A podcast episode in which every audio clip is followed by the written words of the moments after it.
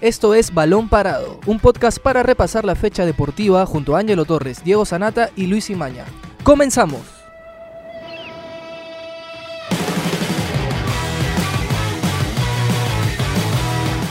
Bienvenidos a una nueva edición de Balón Parado. Mi nombre es Javier Balta.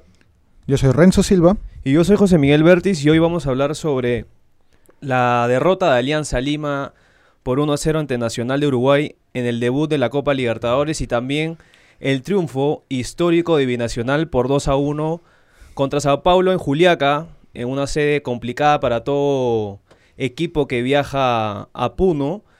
Y para conversar de estos dos temas, que ha dejado más que todo picante por el lado de Alianza, esta derrota que duele por la inversión que ha hecho eh, el Fondo Blanquiazul para dar ese salto que tanto espera el club, ¿no? ¿Qué tal chicos? ¿Cómo están? Bueno, este José Miguel, hola, hola Samir. Es un, ha sido un resultado muy doloroso para Alianza, como tú lo comentas, este, y sobre todo por la forma como se ha dado. Creo que nadie, nadie imaginaba, ni hasta el hincha más, este, más pesimista, imaginaba que iba a llegar un gol a los 12 segundos. Yo creo que eso ha sido como un baldazo de agua fría que a todos en Matute les, les cayó de forma sorpresiva y que fue al final este la pieza clave para la derrota de, alianza, de una alianza que no, no, no dio los vistos, no, no se exhibió como los hinchas esperaban, como un equipo que ha contratado muy bien como tú dices, pero que para un torneo de esta, de esta jerarquía ha exhibido un nivel en verdad bastante pobre. No, digamos que el debut de Alianza ayer ha sido un poco sorpresivo, por como mencionas Renzo, este, que recibir un gol tan rápido, ¿no? Creo que Alianza por estadísticas es el club que a lo largo de las Libertadores, si no me equivoco, del siglo XXI, ha recibido últimamente goles en los primeros, en los primeros segundos, ¿no? Creo que hay un registro que, que el, el estadístico Mr. Chill soltó de que con estudiantes también fue, fue Matute, y de ahí también con Alianza, que también anotó en un partido, pero siempre pasa en el estadio, ¿no? Pero muy aparte de todo ello, creo que Alianza afrontaba este partido venía con muchas dudas, ¿no? Por el desempeño que venía demostrando en el torneo local.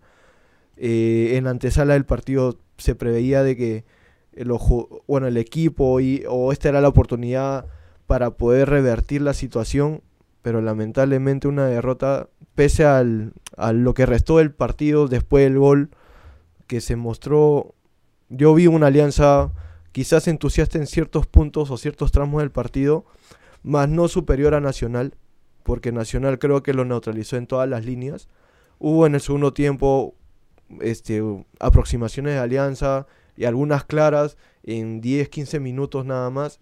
Y luego nuevamente Nacional que, a un equipo uruguayo jugarle tuvo, digamos, a lo que mencionamos a la uruguaya, es es creo que ha sido un... Es chocarse con una pared. Claro, y entonces, y ayer Nacional, defensivamente o colectivamente hablando, mostró un factor superlativo a comparación a lo que Alianza ha mostrado ofensivamente, ¿no?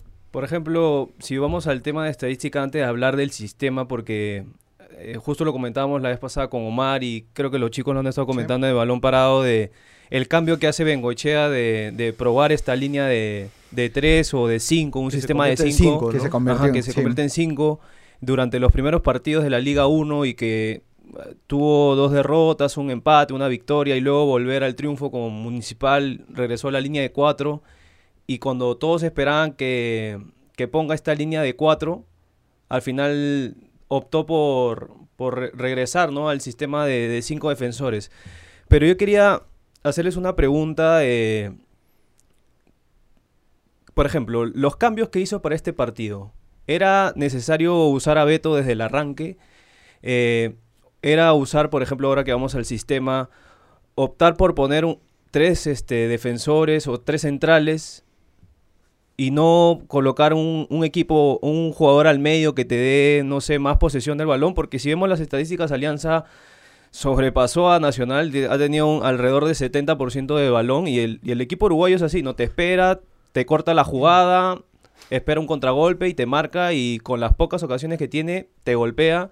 Fue y al inicio fue eficaz, ¿no? Porque todo fue un error de, de alianza, ¿no? Eh, eh, Rodríguez y Quijada van a marcar un jugador, dejan el espacio atrás vacío, al final Fuentes termina solo, no rechaza bien el balón, le queda un- al, al lado izquierdo y viene Santiago Rodríguez y, y marca el, el 1 a 0. Pero qué, qué, cómo, o sea, cómo, qué, qué conclusiones le deja este inicio de partido? O sea, el tema de, de los cambios, el sistema, de todo lo que se está hablando durante estas semanas para este partido copero. Bueno, por el lado de Beto da Silva, yo creo que em, se mostró, tuvo ganas, pero se nota, hay, cu- hay cosas que se notan en el campo y la falta de juego es una de esas. Este, no lo vi, eh, hubo una jugada, me acuerdo, después del gol, que Beto da Silva eh, co- comete una falta dentro del área y quiere hacer un penal y luego, este, y luego termina por chocar, por discutir con algunos jugadores y eso me hace ver que, por ejemplo, todavía está, está un poco, eh, se le notaban los nervios en, eh, de haber recibido ese gol. Yo creo que quizás este, Bengochea pudo haber utilizado otra variante ahí en, y utilizarlo en el segundo tiempo a él, También. en todo caso, porque como es un jugador que recién, recién va a tener sus primeros minutos en el año, este, de hacerlo arrancar en un partido de copa donde, donde hay margen cero, no, no, lo, no, lo, no lo veo tan, com- eh, tan producente. No, sí, eh, fue sorpresivo, ¿no? Mencionar de que Beto arranque. Yo creo que, bueno, yo estoy un poco en contra de esa decisión, ¿no? Porque creo que sin, hay, bueno, hay, DT hay DTs, entrenadores que, que suelen, si vas a probar a un, a un futbolista en, un- en una competencia como la Libertadores, que no viene jugando, creo que la decisión correcta era, bueno, en el torneo local te va sumando minutos, pero bueno, ahí también se suma lo del hecho de los papeles que no le llegaban a Beto y de repente no podría debutar. Pero yo creo que fue una decisión errónea de, de Bengochea, porque creo que se le vio a Beto da Silva con, creo yo, con falta de fútbol. Puede tener las condiciones, puede tener el talento, pero físicamente se le vio un poco, bueno, discreto, ¿no? En su posición. Hasta en ciertos puntos yo noté, bueno, fue mi impresión, que se estorbaba un poco con Balboa. Y bueno, ahí, ahí, tiene, ahí tiene que Bengochea trabajar, ¿no? Ve- veremos también si va a mantener este rol de, de la línea de, de tres y convirtiéndose en cinco, en, en- en línea defensiva de 5, que lamentablemente, si hablamos en el tema de, de números, en el tema defensivo, mm, ha sido contraproducente para ellos, ¿no? Porque pasas a línea de 5 y igual recibes goles. O sea, ¿dónde se ve supuestamente ese, ese apoyo, digamos, en este caso de las bandas o, las, o los centrales que pasa si no tienen una sincronización? Porque incluso se veía imágenes dentro del partido que uno pudo apreciar de que con la línea la línea de 5 con los dos del medio parecían que estaban ubicados en una posición contraproducente para generar este ataque. Totalmente desordenados. Exacto, y entonces, pero ojo, justo mencionabas que Alianza manejó el, el ma- manejó la pelota y todo eso, pero una cosa es manejarla Claro. como ya sabemos La posesión. y una, una cosa es generar con esa Exacto. posesión. Y lamentablemente ayer Alianza no, no, no tuvo eso. Como te digo, hubo algunas aproximaciones, algunas llegadas que venían quizás de un, un- un pase filtrado de larga, de, Ujú. de- de- desde atrás para adelante, o pizcazos de Oslin Mora, que creo que en esta temporada, hasta el momento, creo que es lo más destacable en Alianza, ¿no? Y curiosamente, justo leí en las redes sociales que, que el, el equipo de Nacional estaba conformado por gran parte de sus bases de, de inferiores. Y curiosamente en Alianza, que es lo caso lo contrario, y excepto uno que el que está destacando más es una de sus bases, ¿no? Y yo creo que quizás por ahí Alianza debió a inicio de temporada trabajar y quizás no, no traer tantos elementos que ahorita hasta el momento, en mi, en mi opinión, no le están rindiendo, ¿no? Por ejemplo, eh, Ascuez, eh, hasta ahorita no me queda claro dónde, y creo que pueden coincidir conmigo, dónde, en- si juega de al, lado de Aguiar o, o juega al costado de Bayón. eh, creo que, retomando un poco lo que decía Samir, Ascuez tiene un talento que nadie lo puede discutir, eh, sabe llegar, tiene pegada al arco, Bengoechea en su momento lo, lo, amol- lo amoldeó para que llegue, ¿no? Pise más el área, marque goles y tiene un registro en pocos partidos de, de varios goles con Bengo- o sea, siendo dirigido con Bengochea y ha sido efectivo. Pero, por ejemplo, ayer me quedaba la duda de cuando subía Mora y cuando subía Alexi Gómez y hacían el recorrido, llegaban o si tiraban el, el centro, pero no tenían un, un jugador al medio, ¿no? A veces Aguiar estaba... eh, que tenía una marca o no podía liberarse y no había un pase al medio que, que te haga jugar por abajo. Y a veces era, o sea, Mora te encaraba, llevaba, eludía un, incluso remató, tuvo un remate que la saca el portero Mejía, pero después no, no había ese juego asociativo al medio. Y, y Alianza pierde con un defensa central ese jugador que podía haber ganado con, con el ingreso de Arrué en el segundo tiempo y una contra que Que Balboa- mal decide. Sí, Balboa, decide, ¿no? decide mal y quiere llevar dentro del área cuando lo que pedía era remate en primera, Claro. ¿no? Después del pase que se la toca a Alexi Gómez. Me queda mucho como un desconcierto de errores, ¿no? Más parecen individualidades que un juego asociativo. Porque, por ejemplo, este, en la zona de atrás ya tienes, un, tienes la experiencia vista en el mudo y hemos visto hasta el momento que Quijada ha respondido bien, Exacto. este, sobrio en el juego y atento al momento de cortar. Y sumar uno más, este, teniendo dos de experiencia, mm, como que pierdes algo en, la, en, la- en las líneas de adelante. Y bueno, es algo que no se puede dar el lujo Mengochea. Ayer tú comentas bien, José Miguel, que ayer se veía lenta la zona media, Sí. este, en el área, de la, el- la zona de la volante.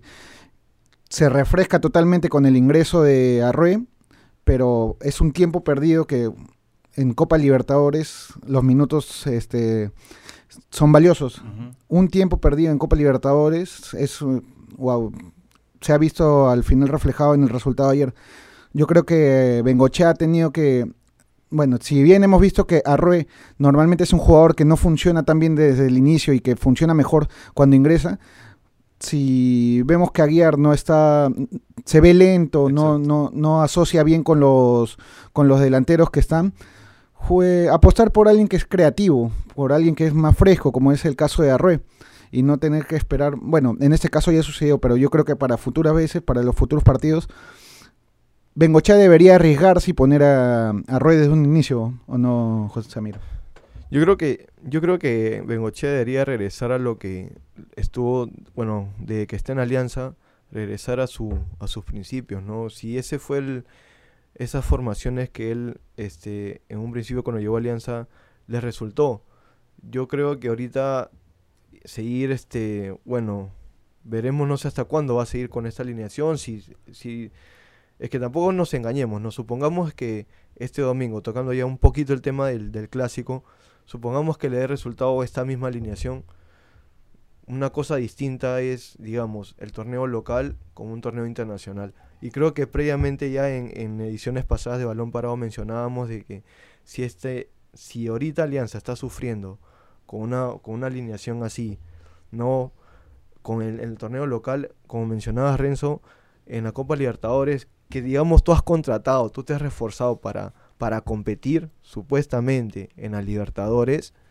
O sea, en la Libertadores nadie te da un, un cachito para, para de, de, digamos, para que tú puedas este, realizar tu juego. O sea, equipos vienen acá y, y seamos sinceros, acá los equipos que vienen acá a nuestro país vienen a ganar, o sea, saben, pueden decir, y esto es natural en todos los deportistas cuando declaran, de que hay un respeto al rival. Sí, existe un respeto al rival, pero detrás de ellos son conscientes de que venimos nosotros años, años así mal en- a nivel de clubes, ¿no? En, en- en lo internacional.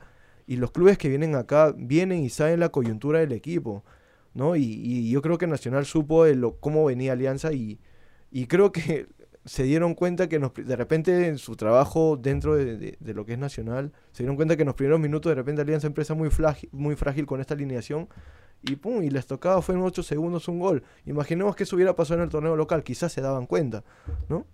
Sí, y, dices, tienes mu- mucha razón en lo que dices, a mí, porque ayer Alianza dejaba muchos huecos, muchos es- espacios vacíos y tenía que por lo menos, eh, no sé si subía Mora o Alexi ya quedaban los tres centrales, ¿no? Y re- de repente retrocedía uno, pero si de repente ese, ese, esos, tres, re- esos tres centrales ahí liberabas uno y te cuidaba, no sé, las bandas, porque ayer a Alianza le han hecho mucho, mucho daño por las bandas.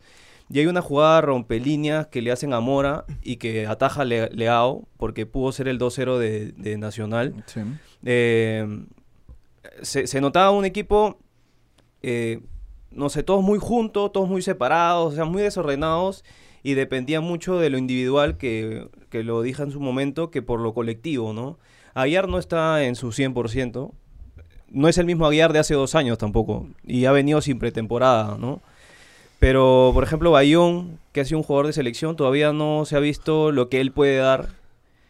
Y al final son varias piezas que Bengoechea no, no ha sabido formar porque son contrataciones que él mismo ha pedido. Y al final van a quedar ellos y Bengoechea va a terminar afuera. Porque, a ver, si cae en el clásico y luego pierde con Racing, yo creo que ya El- nadie lo salva. El crédito se le va recortando bastante. Y se le nota también un, un- Se nota, no sé, pero me da la impresión que ahorita Alianza está partido. ¿No? Porque ayer la afición en ese gol se apaga un poco, y, pero siguen alentando.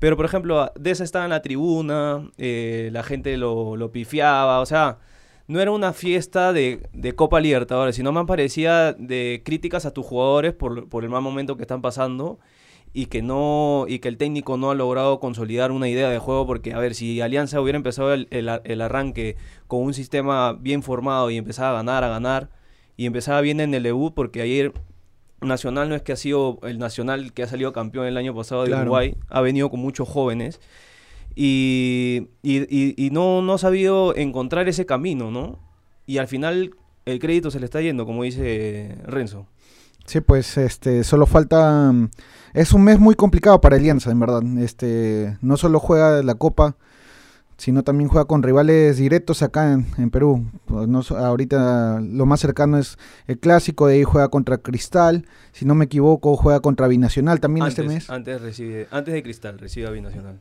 es un fixture muy complicado y yo creo que este mes va a ser vital para Alianza. Y yo creo que más bien Alianza había, había contratado pensando específicamente en este mes todo, todo- todo- giró todas sus contrataciones en base a ello.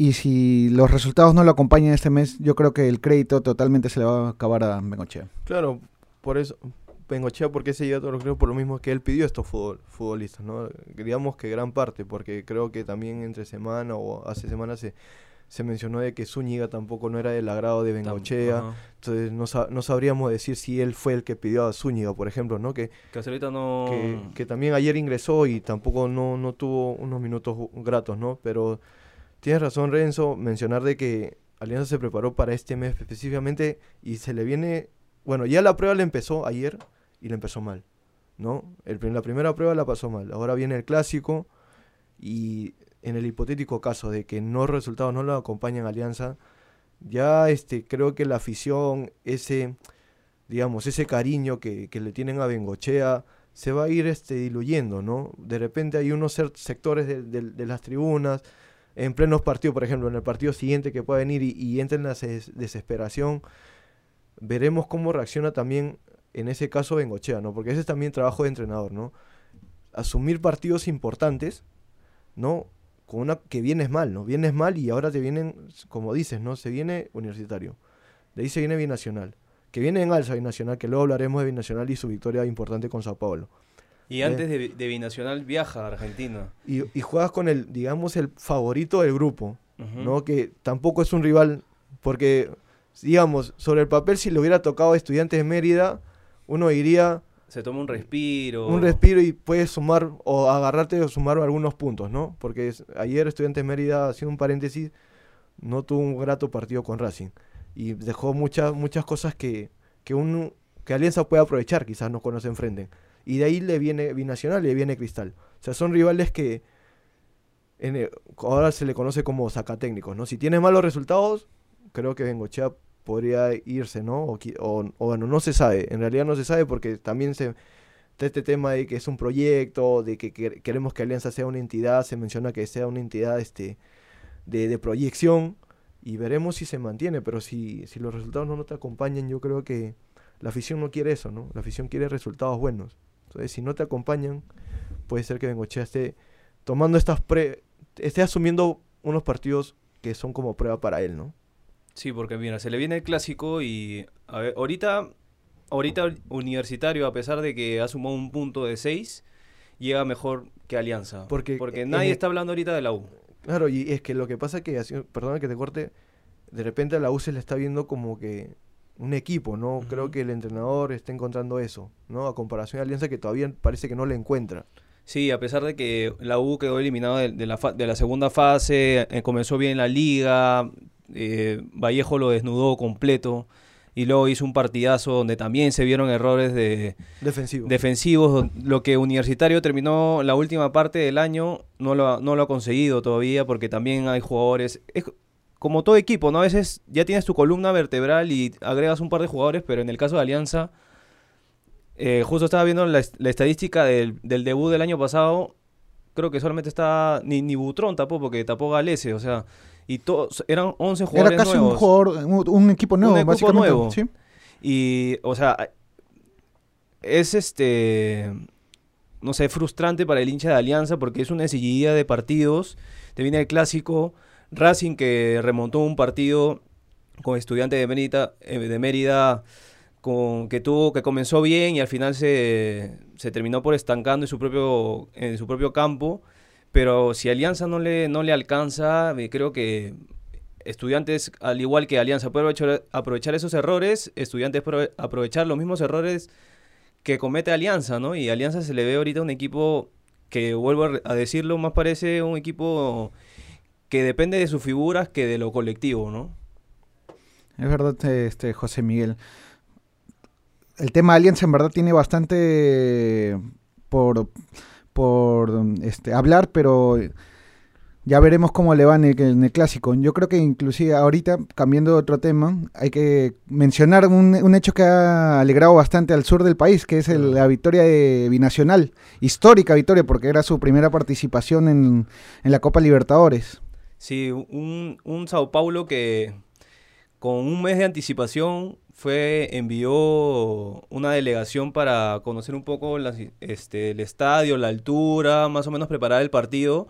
Y creo que lo preparó bien el primer tiempo, ¿no? Eh, Binacional, sabemos los errores defensivos que tiene, a pesar de que es el campeón peruano, pero nosotros vimos las, las falencias que tenía incluso en la, en la final con Alianza para recibir eh, los goles que recibió en Matute aqu- aquella vez y pasa por, por diferencia de goles por uno más. Pero ayer creo que Binacional lo supo remontar, pero el inicio, eh, Sao Paulo debió irse creo al descanso y sin, me- sin desmerecer el, el- lo hecho por Binacional, pero yo creo que Sao Paulo por, por jerarquía, por jugadores y por, por el talento, debió irse por lo menos un 3-0 se falló muchos remates y se, sal- y se salvó. Al final, eh, eh, Fernández creo que tapa un par de, de remates, pero después todo eran fallos de, o sea, remates fallados por la misma gente de Sao Paulo. No, haciendo, haciendo un paréntesis, invitar también a los oyentes a que, a que puedan opinar y, y dar sus, algunas sugerencias, algunas preguntas, ¿no? Del programa. Y, y no, sí, mencionas que la- eso fue la alegría, ¿no? Hubo su, su buena y su mala noticia ayer. Alianza por la derrota y bueno, y Binacional que, que a pese a todo, bueno, los partidos hay que ganarlos, ¿no? Y luego ya viene, viene el análisis y, y creo que Binacional saca un resultado que, que da la impresión de que, digamos, Binacional va a sacar provecho de, de la altura de Juliaca, ¿no? Creo que el rival que pise ahí, creo los dos restantes que quedan, yo creo que Binacional tiene para sacar su, sobre el papel sus nueve puntos. Si no pasa nada extraño, yo creo que Binacional estaría pisando la fase de grupos por ganar de local. El trabajo va a estar cuando juegue de visitante, ¿no? Porque si muestras estas falencias, pese a que este Sao Paulo empezó el primer tiempo, creo que fue superior a. Binacional. Muy superior. Perdón, imaginemos que, que si Binacional no logra corregir estos errores que, que mostró ayer defensivamente, que ya arrastra de temporada, una temporada anterior, va, va a sufrir mucho, va a sufrir mucho de, de visita y hasta podríamos, no sé, uno animarse a decir de que la podría pasar mal hasta cierto punto, ¿no? Y, y, y digamos que en esta Libertadores, como mencionaba hace, hace un rato, No, no puedes dar ese- no puedes, no puedes regalar nada, ¿no? Ahora que se va, que cosas del fútbol, ¿no? Que hasta puedes emparejarte en, en goles o, o la diferencia de goles te puede perjudicar. ¿no? Yo creo que Nacional tiene que trabajar en ese sentido, ¿no? Claro, la zona, la zona defensiva, principalmente porque ayer entraban como sea en el primer tiempo. El primer tiempo, en verdad, fue, como dice José Miguel, fácilmente pudo haberse ido 3 a 0, porque entre Pablo y Pato, Sí, ahí se fallaron. Pato tuvo una y, y creo que el que estás comentando tira su remate, al, o sea, la manda por encima del, del travesaño, por encima del arco, perdón, pero era una jugada que merecía gol. claro, Y Pato también se falla otra que merecía gol. O sea, de todas las, por ejemplo, no sé, cinco remates, de cuatro directos al arco, uno fue gol dentro del área, pero después ahí este, Sao Paulo se falló varias. Y justo lo que, antes de, de darte el pase de Renzo, eh, ha perdido la contundencia binacional. Bueno, es una Copa Libertadores, ¿no? Pero en el torneo local tampoco no se ve un equipo arrollador como el año pasado que te metía de, de 2-0 para arriba. Ha perdido jugadores en el ataque, Millán, eh, Collazos que se ha ido a Grau, o sea, jugadores que, que en el torneo local rendían y, a- y anotaban goles. Millán fue el goleador de, de Bi- de Binacional, pero eso no lo he encontrado con Manco todavía. Y lo que sí yo puedo res- resaltar es el juego de Arango, el colombiano. sí. Eh, yo creo que por ahí pasa el juego de... O sea, no, ni siquiera creo el juego pasa por los pies de Manco, sino por el juego de Arango. Arango es muy desequilibrante, es muy rápido. Muy explosivo. Es muy explosivo y ayer creo que corona un gran partido con el 2-1. Y tú te das cuenta que ya eh, Sao Paulo está ah, totalmente ahogado porque nadie lo marca en el, en el 2-1. Antes de regresar al gol de, de Rodríguez, ¿no? Pero el 2 el 2-1, Arango prácticamente trota en el campo, da un par de pases, este, adelanta un poco el balón y saca un remate que bien esquinado, pero ya notabas un poco el cansancio de Sao Paulo, ¿no? Incluso hay una foto de un jugador que sale en la banca con oxígeno. Ya era el primer tiempo que quizá no, no supieron aprovechar las, las ocasiones creadas, le pasó factura el segundo tiempo. Claro, ese es un punto muy importante que Binacional va a tener que tomar de cuenta de cara a los siguientes partidos. Saber aprovechar el desgaste físico del rival en altura, porque obviamente no es, no es el mismo desgaste físico en el llano que, en altura. Y ayer, como tú comentas, José Miguel, este, se, vio, se vio a los jugadores de Sao Paulo ya muertos prácticamente en el segundo tiempo y eso lo aprovechó Binacional en bastantes pasajes. Y, es y como dices también, así nace el gol del Binacional para el 2 a 1. Y es muy importante que, bueno, el técnico Torres, como comentas, no se ve una idea de juego de Binacional todavía, pero también hay que tener en cuenta que Torres creo que no lleva ni un mes, si no me equivoco, llegó la última semana de febrero y todavía se está, está plasmando la idea de juego.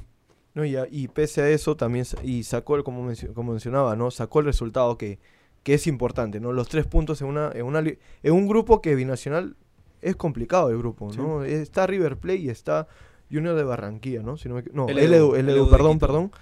Este y, y, y empezar así con, tres puntos, ya bueno, nos este enfrenta en la otra fecha Eh, Eh, visita creo que a, a River. A River. A River. ¿no? Este, vas- es, es un buen resultado, ¿no? En, en- en- englobando to- todo este momento. Pero también quiero destacar mucho lo, pese a que quizás tuvo un, un desempeño regular, pero el, este, Rodríguez, ¿no? Sí, que, justo lo que...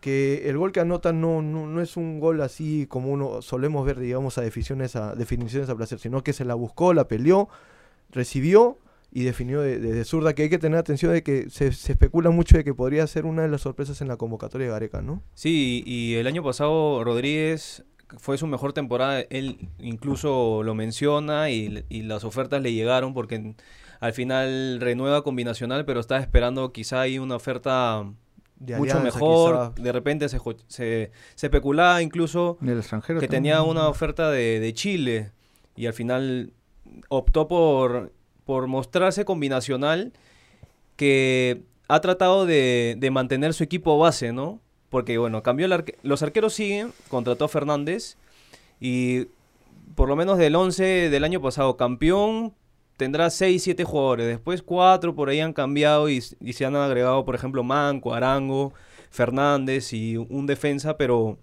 Después está Leudo, está el capitán Jorman Tello, con una increíble historia, ¿no? Sí. Creo que debe ser el, el jugador que, que se mantiene desde que Binacional juega en Copa Perú y se- tener la capitanía en una Copa Libertadores debe haber sido re- ¿Y realmente con quién? emocionante. Y con hay una foto que con, con Dani sale, Alves, ¿no? claro. Sale con Dani Alves todavía. Con. Dani Alves. ¿Qué- ¿Quién qué se iba a imaginar que de repente Pato y, y Dani Alves iban a jugar hace un par de años eh, ahora Juliaca. en Juliaca? y eso, lo, y eso es lo, lo bonito que te da el fútbol y es una victoria importantísima porque es un equipo que, que recién debuta en Copa y qué mejor que con un triunfo, ¿no? Todos sabemos las limitaciones o todos los clubes saben las limitaciones que tiene, pero yo creo que si Binacional plantea bien sus partidos y, y es contundente, porque tiene que tener contundencia y aprovechar la altura para tener aunque sea una diferencia de dos goles, porque al final los goles te pueden dar la clasificación a a octavos o salvarte quizá una sudamericana. Pero ahí tiene que trabajar más binacional, ¿no? Encontrar esas variantes. Por ejemplo, ayer Polar entró bien en el segundo tiempo. Sí. No arrancó, raro, ¿no? Porque Polar es el 10 de, de Binacional, pero intentó, co- como decía eh, Renzo, el técnico todavía no ha encontrado quizá esa idea de juego y está probando otro jugador, pero yo creo que por lo que vi ayer, el juego de Binacional está pasando por los pies de Arango que, que cerró un partidazo, ¿no? Claro que Como y, 2-1. y bueno, no tampoco es la idea que todo se base en Arango, porque si Arango no está en un buen día, termina cayéndose binacional. Pero como dices, ayer tuvo un partido muy bueno en el segundo tiempo y veamos cómo, cómo le va a binacional de cara. Si es que le va, le va a bastar plantear buenos partidos en, de local y tratar de robar eh, algún punto. ¿Le bastará hacerle ganar todos sus partidos de local para soñar con un pase en la segunda fase? ¿A los No. octavos? Digamos que sobre, sobre, sobre el papel, ¿no? Si sumas los nueve puntos del local, si no pasa nada extraño, yo creo que estás dentro de los octavos, ¿no? Y yo creo que Binacional tiene que pensar ahorita primero, bueno, con un entrenador que recién acaba de llegar, pero sacó un resultado de esta manera, le va a dar un impulso a que de repente trabajar su, su, su sector defensivo, que es lo que donde está sufriendo más. Y como mencionas, ¿no? Robar un punto de, de visita sería fundamental para lo, para lo que resta en, en su participación a Libertadores, ¿no? Si logra eso, yo creo, y, sumando sus, respetando su, su, su localía, yo creo que Binacional quizás puede sorprender en esta Libertadores, ¿no? Ojalá esperemos que, que el DT Torres este, logre este, for- formar un equipo, este, encontrar las solvencias en, en los, en los puntos donde, donde encuentras ciertas falencias y, y ahí este, remaras para adelante, ¿no? Bueno amigos, esto ha sido balón parado, eh, dos, dos caras, una cara del triunfo de Binacional y otra cara de, de Alianza que todavía no encuentra ese camino con, con tanta inversión que ha hecho para, para dar ese salto que, que vienen recalcando desde inicio de año en la Copa Libertadores. Vamos a ver cómo le va Alianza contra Racing. Antes, cómo le va en el clásico que se juega este domingo en el Monumental a las 3 de la tarde, que ya tiene las garantías, de todas maneras va y cómo le va a Binacional también en su visita a River, cuando vaya a LDU a, a Quito, cuando River y LDU vengan a, a Juliaca, que sea un poco más de tener esa contundencia, porque al final los goles son los que con los que ganan los partidos y con los que te pueden dar una clasificación a, a octavas de final. Mi nombre es José Miguel Bertis. Yo soy Renzo Silva. No es Javier Balta y nos vemos en la próxima edición.